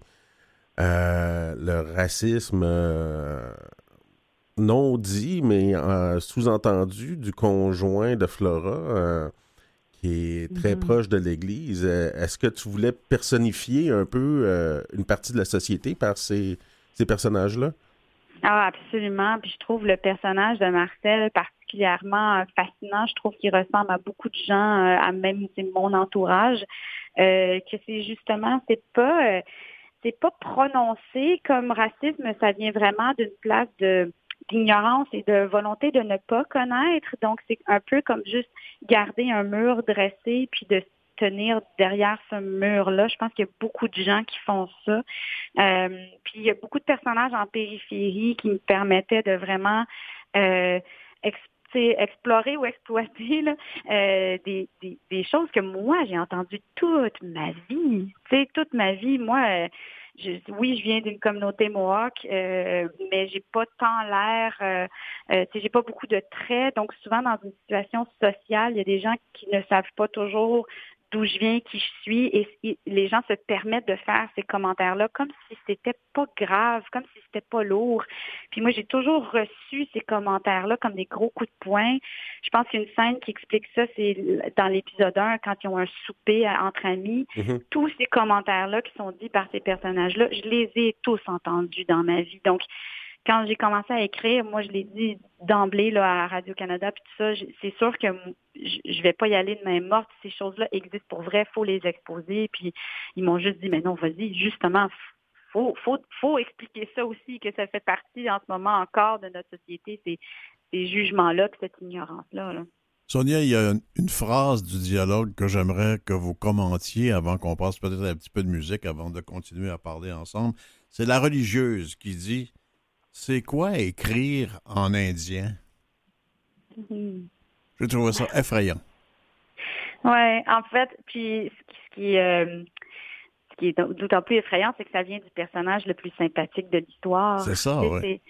C'est elle est supposée d'essayer de, de, ben, elle représente un peu une, une naïveté, c'est-à-dire qu'elle croit avoir un bon cœur, elle croit faire les choses euh, avec douceur, avec amour, mais même quand on, même quand on, y va avec des bonnes intentions, euh, l'ignorance est là quand même. Fondamentalement, d'abord et avant tout, vient la religion, vient le français.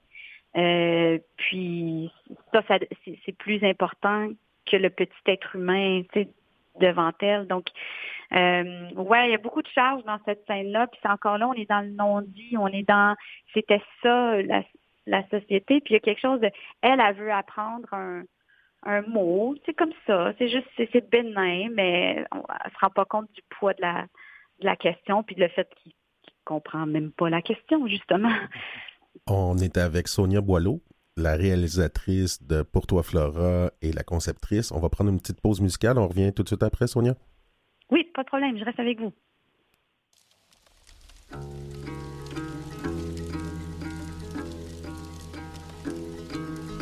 You got the best of me,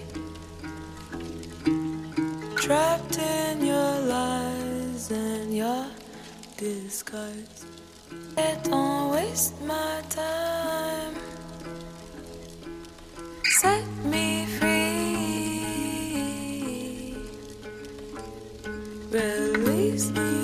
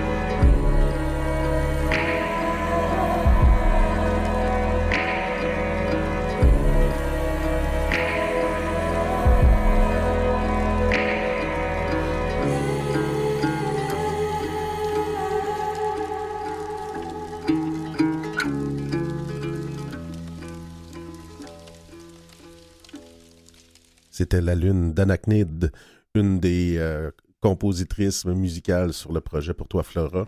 Anachnide. Tellement beau. Oui, que quand on la connaît un peu, on sait que l'eau, c'est un de ses éléments de guérison. C'est aussi la petite fille de Elijah Harper, le grand politicien. Ah, je savais pas. Ben oui. Bon, Sonia Bonspil-Boileau avec nous. Bonjour. Ah, elle est toujours là. On est, content, on est tellement content de vous recevoir parce qu'on était tellement content de voir, euh, de pouvoir visionner la série. Je voudrais vous parler, euh, Sonia, de trois scènes qui, à mon avis, se recoupent. D'abord, le cours de signe de croix là, pour remplacer le coué. Là. Ça, c'est effrayant comment c'est lourd de sens. Le rasage des cheveux, une scène symbolique de l'acculturation par excellence. Puis en plus, on brûle leurs vêtements d'avant devant eux. Ça, c'est trois aspects qui sont extrêmement difficiles à voir, mais qui donnent en même temps tout le propos à la série. Oui, puis qui viennent carrément euh, de témoignages euh, de survivants avec qui j'ai eu des conversations. Donc, euh, le, brûlage des vêtements, c'est quelque chose qui en a traumatisé plus d'un. Donc, je, moi, dans le fond, quand je recueillais un peu les commentaires des, des survivants, je voyais qu'est-ce qui était évocateur, qu'est-ce qui les touchait. Puis c'était souvent euh, ces moments-là qui, qui, revenaient là, euh, chez plusieurs personnes. Évidemment, la coupe de cheveux, euh, le rasage pour la plupart, c'est comme la première fois qu'ils se faisaient raser avec des lames qui coupaient très mal. Là, donc ça faisait vraiment mal à la tête de se faire tirer les cheveux comme ça. Euh, puis les sacs de jute, c'était quelque chose qui a marqué plusieurs, plusieurs personnes, notamment parce que souvent, au-delà des vêtements, ben, les parents ou les familles leur donnaient aussi un petit quelque chose de réconfortant, mais ça aussi, ça y passait, ça allait dans le baril. Euh, leur mocassin était fait par leurs grands-parents, ça passait dans le baril de feu. Euh, puis à, suite à ça, bien évidemment, il y a déjà, dès les premiers jours, les premières choses qu'on leur apprenait, c'était euh, le signe de la croix pour remplacer tout de suite la culture, euh, leur culture à eux avec la religion. Puis ils arrivaient à créer des parallèles, en fait, en utilisant des éléments de leur culture, en utilisant des mots euh, de leur langue. Donc justement, euh, pour le religieux, se servir de coué, c'était une façon de gagner leur confiance. C'était une façon de dire, regarde, je, vous connais, je vous comprends, euh, je connais votre langue, je vais juste vous montrer une autre façon de saluer le bon Dieu. Que c'était très surnois puis très manipulateur comme, comme forme de, euh, de, de convaincre, en fait, d'adhérer à la religion catholique. Le choix d'avoir euh, pris la nation Anishinaabe, on sait que les Atikamekw sont allés au pensionnat, les Inuits, euh, les Iou, euh, ta nation aussi. Euh, est-ce que c'était par rapport où vous étiez situé pour la, production de ça? C'était quoi qui avait. oui, en fait, c'était surtout un choix. Euh, ben nous, nous, on est situé dans l'Outaouais. Mon mhm. conjoint vient d'une communauté Anishinaabe, il vient de Kitigandibi. Donc, vu que je pouvais pas le faire dans ma communauté parce que moi, ma, ma communauté est allée du côté anglophone, moi, je savais que je voulais faire quelque chose vraiment spécifique au Québec parce que j'avais l'impression que c'était ici qu'on faisait semblant que ça n'existait pas. euh, je, je, me suis dit, ben, par respect, par où je suis, le territoire sur lequel je travaille, puis, euh, ben, la nation de mon conjoint, je vais y aller avec le territoire Anishinaabe. Mhm. Puis, euh, ben, c'est ça, le pensionnat. Je me suis inspirée de survivants du, pensionnat spécifique de Saint-Marc de, de mais j'ai côtoyé des survivants de d'autres nations aussi. Puis, je voulais quand même que, que toutes les nations puissent s'identifier un peu. Là. Donc, euh, je me suis quand même inspirée de d'histoires de d'autres survivants de d'autres nations euh, aussi, là, pour que ça puisse au moins représenter un, un, peu, un peu tout le monde. Il y a un aspect là-dedans que j'ai découvert, moi, c'est l'utilisation des Autochtones pour contrôler les Autochtones. Hein, mm-hmm. Et vous l'illustrez dans la série en disant, en faisant en demandant à son frère de faire manger sa sœur qui fait un peu une grève de la faim. Donc, on se sert de l'Autochtone. On a beaucoup fait ça pour contrôler les Autochtones? Oui, puis on se servait des frères et sœurs, effectivement. Moi, je sais que c'est arrivé à, mon grand-père, l'espèce de manipulation par les membres de la famille, euh, parce que il y avait plus de chances qu'ils les écoutent. Euh, donc, il faisait ça aussi avec les, amitiés. Tu sais, dans le fond, s'il y en avait s'il y avait un enfant qui était peut-être plus rebelle qu'un autre, mais qu'il y en avait un qui obéissait plus, ben, il passait par celui qui obéissait pour tenter de convaincre celui qui obéissait moins.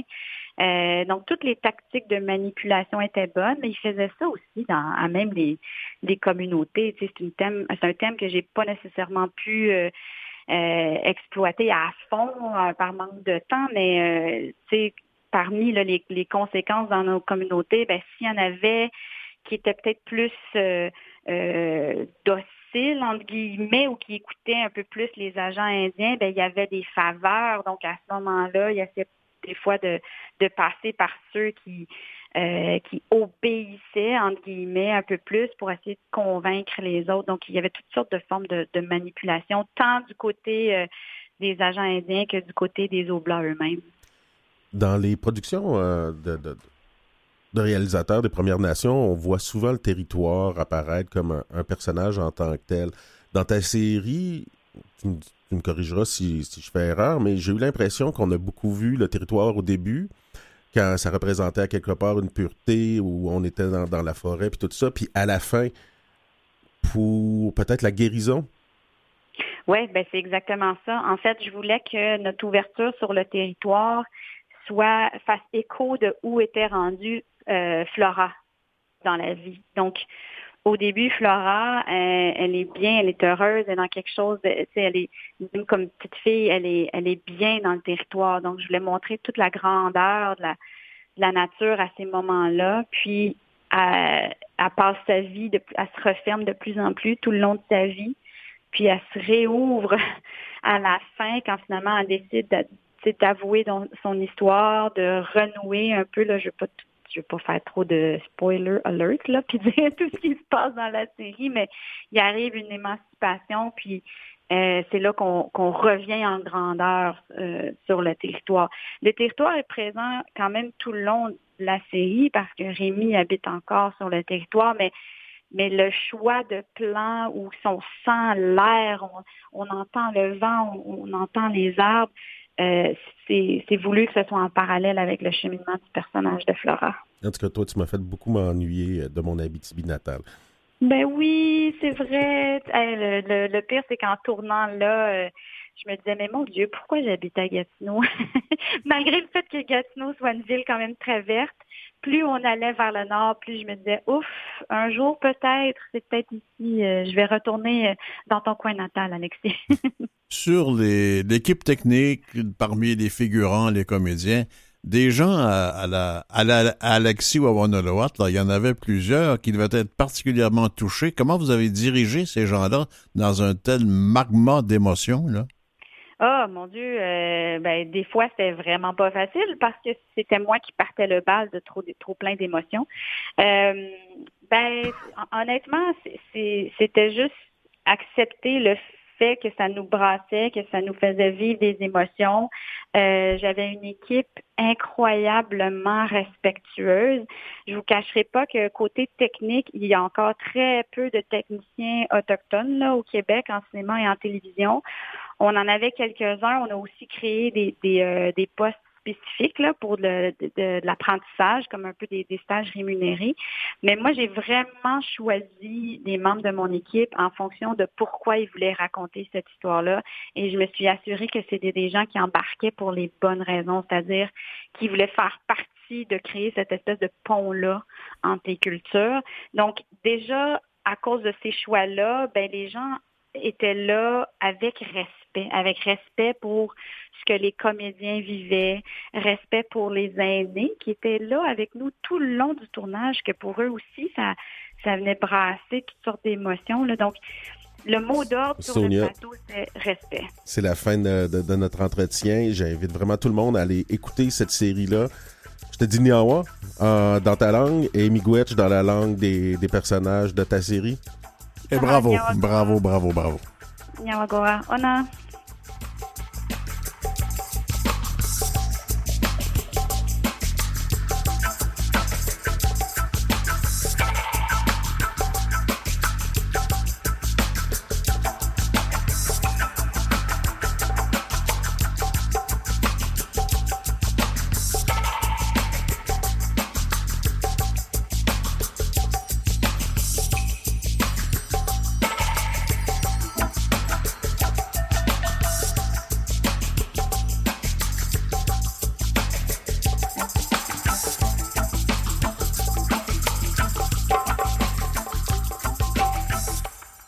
Vous écoutez Coué Bonjour avec Robert Blondin et Alexis Wawanolwat. Enfin, on parle de revitalisation et de préservation des langues autochtones grâce aux techniques d'intelligence artificielle avec Fatia Sadat, professeure agréée et vice-directrice du Centre de recherche en intelligence artificielle au département de l'informatique de l'UCAM. Quoi? Oui, bonjour. Oui. Oui. On dit bien Azul, Azul en berbère hein, pour dire bonjour. Azul, exactement. Ah, quand même, hein? oui, merci, merci. Donc, euh, vous, euh, vous travaillez dans le domaine de l'intelligence artificielle et vous vous intéressez beaucoup aux langues autochtones. Exactement. Donc, euh, étant moi-même autochtone d'Afrique du Nord, Mhm. euh, donc amazir, berbère ou euh, donc kabyle ori- originaire d'Algérie. Oui. Donc, je m'intéresse au traitement de- de- du langage naturel qui est un domaine euh, en intelligence artificielle et j'ai un grand intérêt pour les langues qui ont peu de ressources linguistiques ou pas de ressources linguistiques dans les langues autochtones du Canada. OK. Euh, on parle de, de l'Inuaimun, de l'Inuktitut. De quelle langue vous étudiez particulièrement? Alors, j'ai commencé à travailler euh, donc avec l'aide de, de mes étudiants et mes chercheurs postdoctoraux Mhm. sur l'Inuktitut puisqu'on avait des données de disponibles qui étaient euh, euh, open source, ça veut dire mises à la disposition de la communauté internationale par le gouvernement du Nunavut. Et donc, il y avait un corpus qui s'appelle le Hansard qui est parallèle, bilingue, anglais, euh, Inuktitut. On a commencé à travailler avec ce corpus, à participer à des concours internationaux pour développer Mhm. euh, des traducteurs automatiques, pour traiter la morphologie, etc. Et plus tard, euh, j'ai eu un intérêt lorsque j'ai accueilli un étudiant euh, de la région de cette île. Euh, donc j'ai eu un intérêt à la langue Inuaimun, c'était en 2017.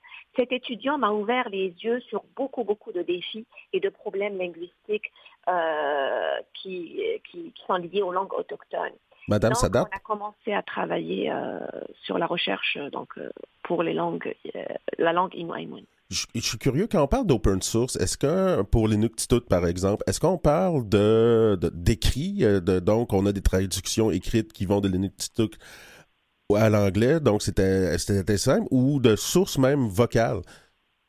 Euh, écrit. En ce moment, on travaille sur l'écrit, mais euh, d'après les informations que j'ai eues lorsque j'ai, euh, euh, je me suis entretenue avec des enseignants de l'INU, euh, donc dernièrement, ce qui est vocal est très important. Exemple, le développement d'un traducteur automatique parole à parole, Mhm. par exemple en prenant les, tout- tout- tout- toutes les séries euh, télévisées ou sur YouTube pour les enfants, donc en traduisant les paroles pour que l'enfant écoute ça en sa langue maternelle, en Innu, serait plus intéressant que de traduire euh, le texte.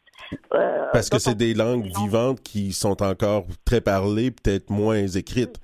Exactement. Donc les langues autochtones sont plus parlées qu'écrites, exactement.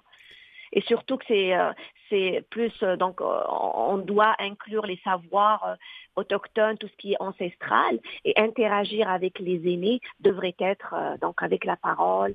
Euh, mais c'est pas quelque chose de, de, de simple. Hein. Mhm. Euh, transcrire parole vers texte est quelque chose de, qui a beaucoup de défis aussi. Pour euh, essayer de m'expliquer quelque chose, moi, je suis un, vieil inculte de l'informatique à ce point. À votre niveau, en tout cas, l'intelligence artificielle n'est pas dans mon domaine. Je sais même pas si ça m'est accessible à l'âge que j'ai. Est-ce, comment est-ce qu'on peut comprendre comment un, un instrument informatique, un logiciel, peut comprendre quelque chose et délivrer autre chose? Ça, ça me fascine. Y a-t-il moyen d'essayer de simplifier ça? Euh, ben, les moyens pour ce, bon, pour simplifier ça, euh, donc on, on développe dans mon domaine en tous les cas, qui est le traitement du euh, langage naturel, qui est beaucoup lié à l'apprentissage machine. Donc on développe des outils en se servant de données d'entraînement. Donc il faudrait avoir un ingrédient qui est le carburant qui va être utilisé pour produire euh, cet outil linguistique ou comprendre le langage naturel. Que ça soit des données écrites ou mieux euh, sous forme de speech ou parole ou même image. Donc on se sert de ces données-là pour euh, construire euh, à l'aide de modèles d'entraînement des outils linguistiques ou d'apprentissage, ce qu'on appelle apprentissage automatique. Ouais, quand on parle d'apprentissage automatique ou d'apprentissage machine, c'est l'ordinateur qui apprend par lui-même en répétant des, euh, des, des concepts, en entendant des concepts, en les analysant. Au fur et à mesure qu'il en entend de plus en plus, puis commence à, se faire lui-même une base de données, un certain apprentissage. Comme un peu les humains, on peut le faire. Exact. Donc l'ordinateur commence à apprendre à partir de ces données d'apprentissage et à générer des réponses, ou bien dans notre cas pour un traducteur automatique des traductions. Euh, on sait qu'il y a beaucoup de langues qui sont encore parlées, comme l'Inuaimun, comme l'Inuktitut, l'Atikamek Neroizio. Il y a d'autres langues. 70 langues. Hein? À peu près, d'après Statistique Canada, 70 langues autochtones sont parlées au Canada. Mhm.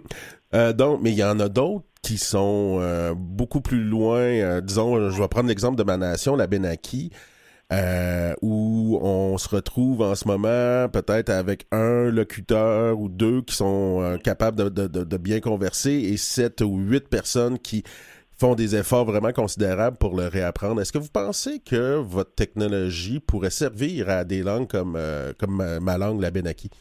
Oui, euh, dans ce cas, donc il y a eu euh, une sonnette d'alarme qui a été tirée par euh, l'ONU ou l'UNESCO en 2019 en déclarant l'année 2019 comme étant euh, l'année internationale des langues autochtones du monde mhm. et ils ont sonné l'alarme pour tirer l'alarme donc pour dire qu'il y a des langues en voie de disparition qu'il faut absolument sauver. Et donc s'il y a un locuteur, il faut absolument faire des efforts pour avoir un contact avec cette personne-là pour euh, les données. Donc, c'est en collectant des données, euh, euh, des, données des, autochtones, des locuteurs, qu'on peut développer des outils qui vont servir aux générations, aux autres générations autochtones, mais aussi aux allochtones. Donc, toutes sortes de données liées à la langue, mais aussi à la culture et aux réalités autochtones vont servir à développer ces outils-là pour, dans, le but de revitaliser et préserver les langues. Pour programmer le logiciel, euh, euh, comme demandait euh, Alexis pour, pour sa, la langue abénaki, est-ce qu'il faut que la personne qui programme le logiciel parle la langue en question? Euh, les programmeurs ou les développeurs ou les chercheurs devraient euh, connaître les défis linguistiques de ces langues, mais pas euh, obligatoirement parler cette langue. Mais en, la collaboration avec les, les communautés autochtones, avec les locuteurs, est une obligation est très important. La validation des résultats aussi, c'est important. Donc, dans en linguistique ou en traitement automatique du langage naturel, il y a plusieurs chercheurs qui ne maîtrisent pas ou ne parlent pas une langue, mais connaissent ces défis et ces problèmes linguistiques et ils arrivent à offrir des solutions à ces problèmes-là à travers des logiciels développés ou à travers des, connaissances linguistiques. Donc, on a au Canada des chaires de recherche euh, qui sont euh, d'une certaine origine qui n'est pas forcément autochtone, mais qui aide, euh, donc qui porte des chaires sur les langues inuites ou sur des langues autochtones et qui euh, offrent euh, donc à travers leurs expériences des solutions aux problèmes des langues autochtones. Les principaux écueils, ce serait quoi pour réaliser ce genre d'exploit finalement? la première, donc, la première chose très importante, c'est la collaboration avec la communauté. C'est la collecte de données.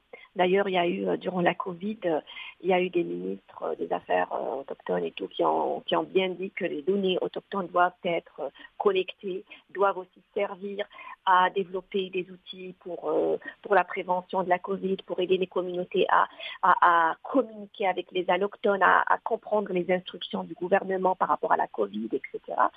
Donc la collaboration, la collecte des données, aller sur le terrain et comprendre les défis et les réalités autochtones.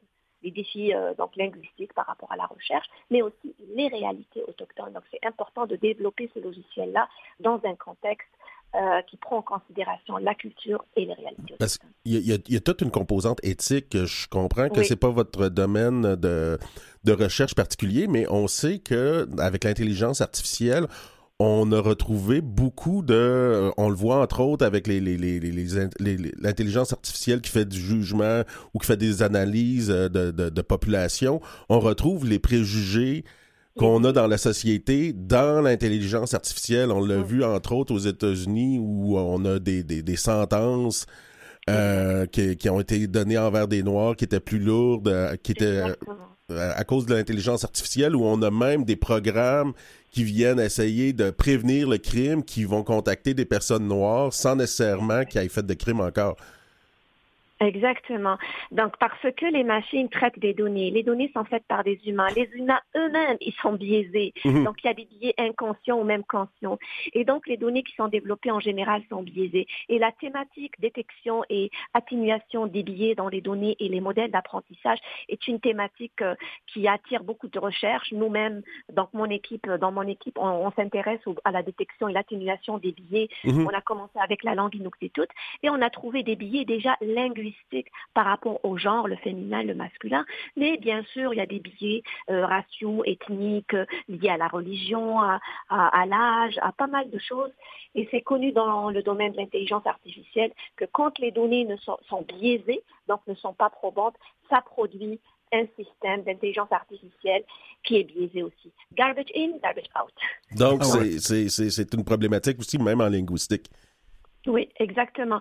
Donc la, donc la première démarche est vraiment de, de collecter les bonnes données en collaboration avec les communautés, valider ces données et même s'il faut le faire manuellement, s'assurer que ces données sont euh, réalistiques et euh, elles, euh, elles, coïncident, elles correspondent au contexte autochtone ou à la réalité autochtone. Mais ça, c'est général, pas juste par rapport aux langues autochtones. Comme vous l'avez dit, il y a eu des systèmes qui, qui ont développé des, des logiciels en intelligence artificielle mm. par rapport à la criminalité, par rapport à la détection des émotions sur les visages. Mais dans votre domaine à vous, dans ce que vous faites, Mme Sadat, est-ce qu'il y a un résultat dont vous êtes particulièrement fier en terminant euh, en effet, je dirais que je suis fière de mes étudiants quand ils, ils, euh, détectent un problème déjà qui mérite euh, une certaine concentration et des solutions. Mais la recherche, dans la recherche, c'est des essais. Donc, on a affaire à des essais. Donc, le premier système qu'on développe n'est jamais parfait. Et donc, le pourcentage de précision, il est bas. Mais il faut continuer à faire plus d'efforts pour faire mieux et avoir une meilleure précision. Madame Sadat, vous êtes professeur agréé au département d'informatique à l'Université du Québec à Montréal. Euh, comment on dit ça en, berbère? Euh, tané... Tané... Je m'excuse. Merci beaucoup. Merci beaucoup. Bonne journée. Merci à vous aussi. Au revoir. Merci.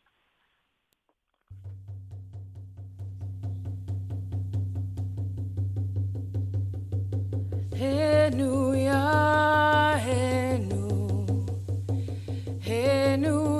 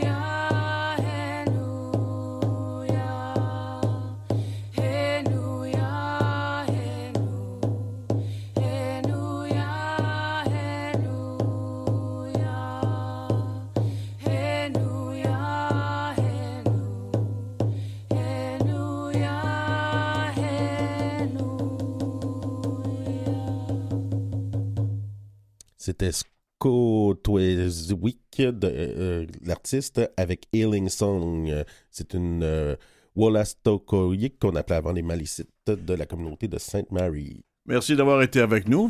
À la prochaine. À la prochaine.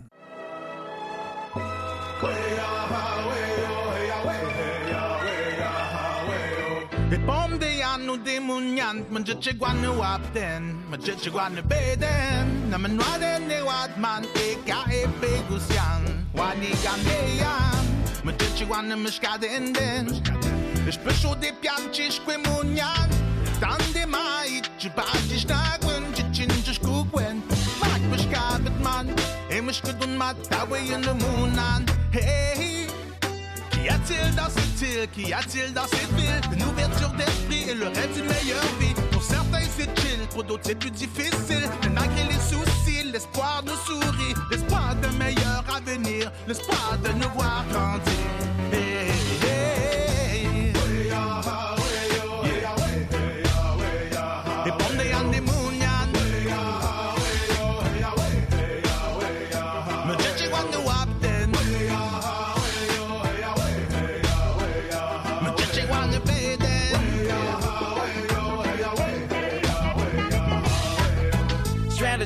float together on an island. Your land and my land. This land was made for you and me, paid for, stolen and lied for, laughed at and cried for. Hey, look what we died for. An island in a dream, a mountain on a river, a meeting point, a safe place. I land and deliver. We went from trappers to rappers, from logging to blogging, triumphant disasters. Hey, what's the story of this mountain on an island surrounded by a river? Just a little taste of dry land. Your land, my land. Why don't we share land? Couldn't care land, a bare land. Beavers in a hair land. You gotta listen to hear it. You just don't understand, and maybe that's why you fear it. Birds of a feather make your Makusham comble. All in this together, and we're meilleurs ensemble. Makusham, Montréal.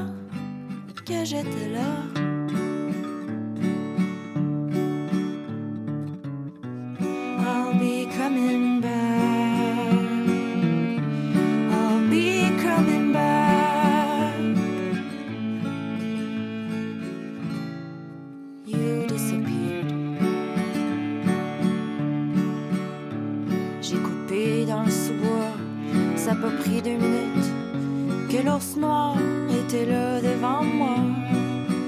On s'est regardé dans le blanc des yeux, puis je l'ai reconnu, ma grand-mère disparue. J'ai dit, Sally, est-ce que c'est toi? L'ours n'a pas répondu, parce que ça se peut pas, un ours qui parle. Mais j'ai vu dans ses yeux qu'elle pleurait